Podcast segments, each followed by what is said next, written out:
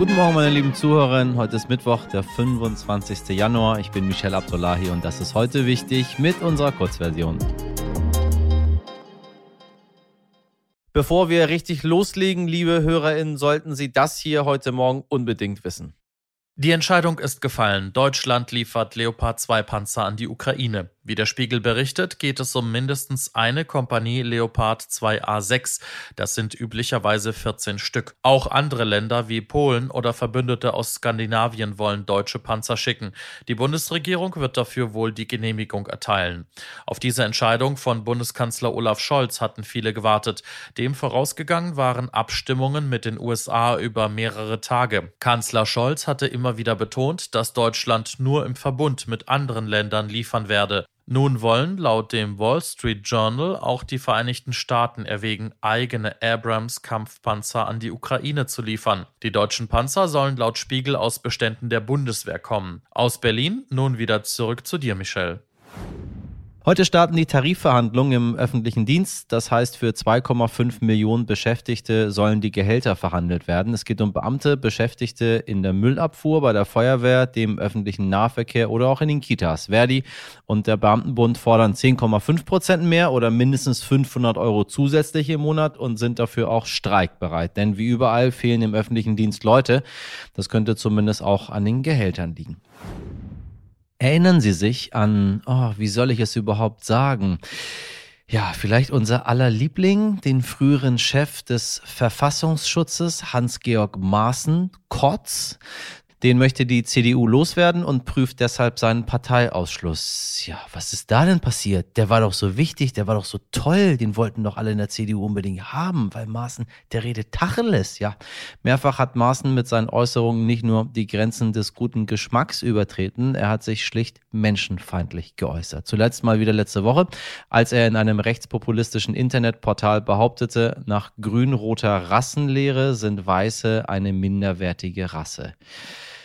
Wissen Sie, warum ich Kotz sage? Eigentlich müsste ich noch viel mehr sagen zu diesem Mann. So, lassen wir aber. Ähm, nun will die CDU wohl endlich Konsequenzen ziehen. Liebe CDU, es wird verdammt nochmal Zeit.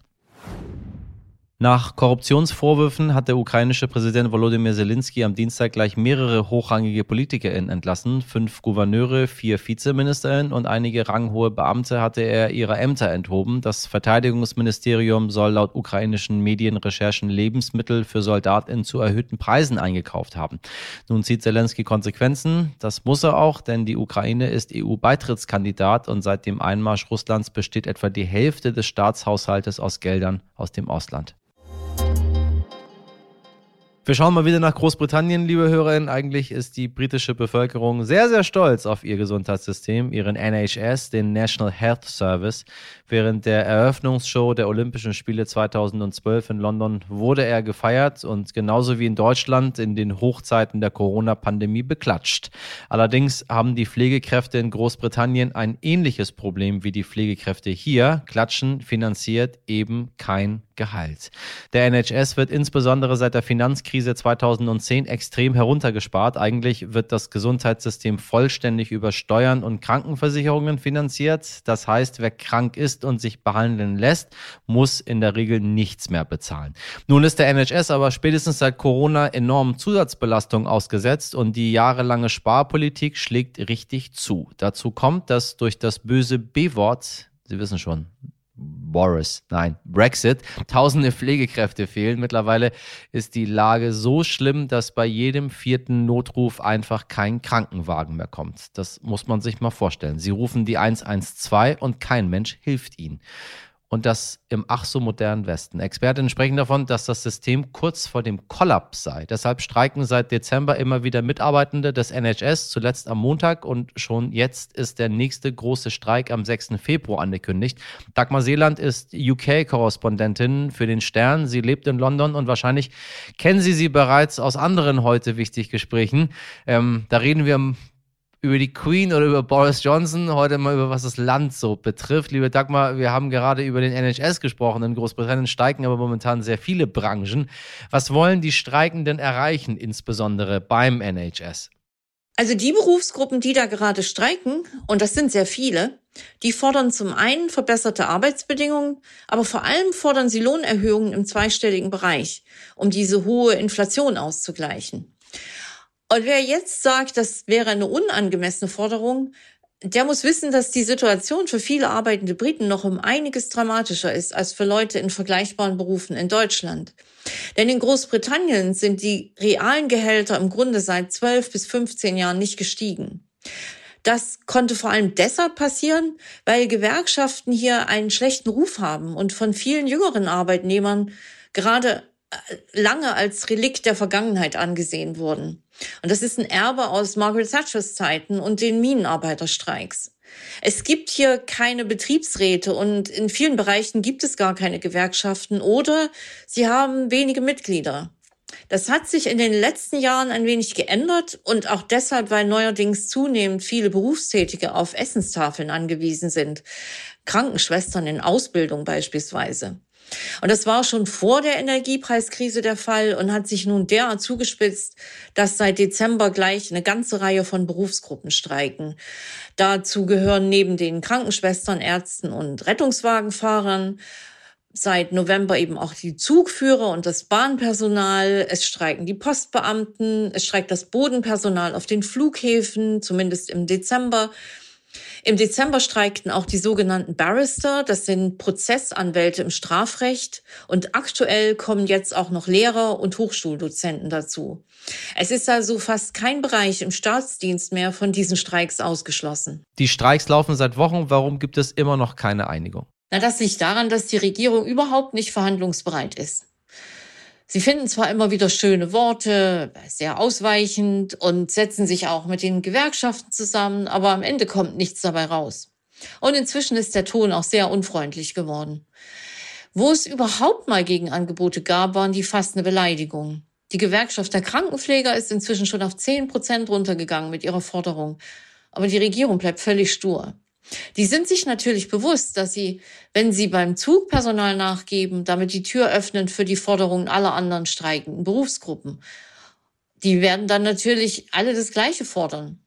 Und das will Sunaks Regierung auf gar keinen Fall zulassen. Schon deshalb nicht, weil sie ein Riesenloch im Haushaltsbudget haben, das Liz Truss im Herbst nochmal in 50 Milliarden Euro größer gemacht hat.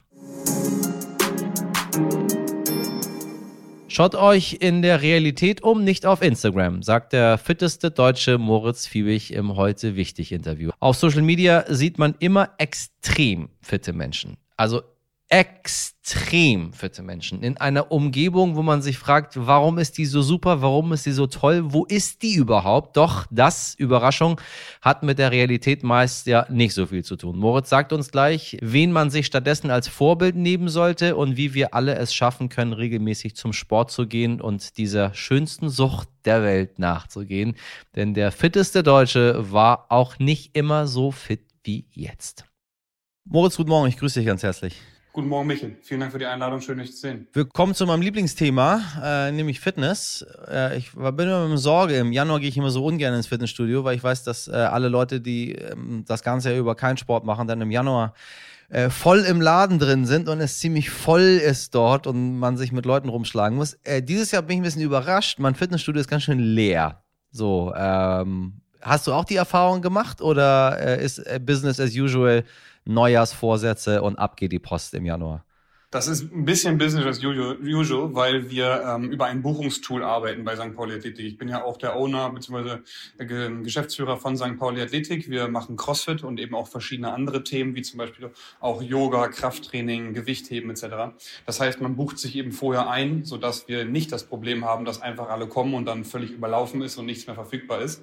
Ähm, Andrang ist schon hoch, höher als in den letzten Monaten definitiv, aber eben das Problem wird dadurch ausgehebelt, dass wir eben das das Buchungstool haben und äh, die Mitglieder sich immer jeweils einwählen können zu ihrer Stunde. Ne? Genau. Wie viele haben jetzt schon mit ihrem Neujahrsvorsatz gebrochen? Du, aus Gesprächen geht hervor, dass das schon ne, einige sind, aber das Coole ist, dass die Community einen äh, zusammenhält. Das heißt, wenn jemand nicht kommt, wird man sofort angeschrieben, ey, äh, Michael, komm mal wieder zum Sport, wie sieht's aus, wollen wir uns verabreden, Freitag 17 Uhr zusammen eine Crossfit-Class und dadurch ist immer ganz cool, dass dann die, die gebrochenen Neujahrsvorsätze dann wieder schnell aufge, aufgenommen werden und durch, durch andere motiviert werden, ne? Genau. So, jetzt brauche ich deine Hilfe. Ich wollte heute Morgen zum Sport gehen, hatte ich mir gestern Abend vorgenommen. Äh, ich war gestern noch beim Sport und äh, heute Morgen hatte ich keine Lust. Wie motiviere ich mich jetzt, dass ich das heute doch noch mache? Ich sage immer ganz doof und einfach, wenn du ein äh, Handy hast, was die meisten heutzutage haben, schreib dir einen Termin in den Kalender, genauso einen Termin, wie das mit deiner Vorgesetzten, deinem Vorgesetzten sein sollte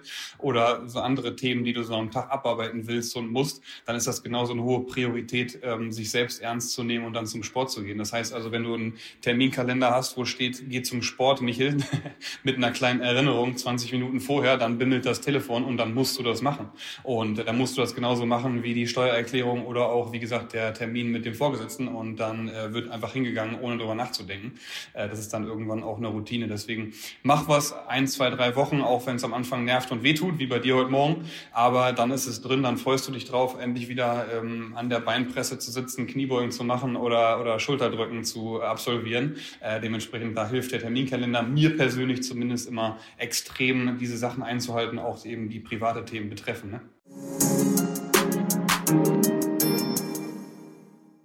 Kurz und knackig, knackig wie unser fittester Deutsche, versteht sich. Das war heute unsere Kurzversion. Meine Reaktion lacht auch nur ein kleines bisschen, während ich das sage. Denn ja, Spaß beiseite. Wenn Sie noch mehr Tipps und Tricks von Moritz Fiebig erfahren wollen, hören Sie unbedingt in unsere lange Version. Feedback, Gästewünsche, Anmerkungen schicken Sie an heute wichtig at. Bis hoffentlich morgen. Haben Sie einen schönen Tag. Machen Sie was draus. Ihr Michel Abdullahi.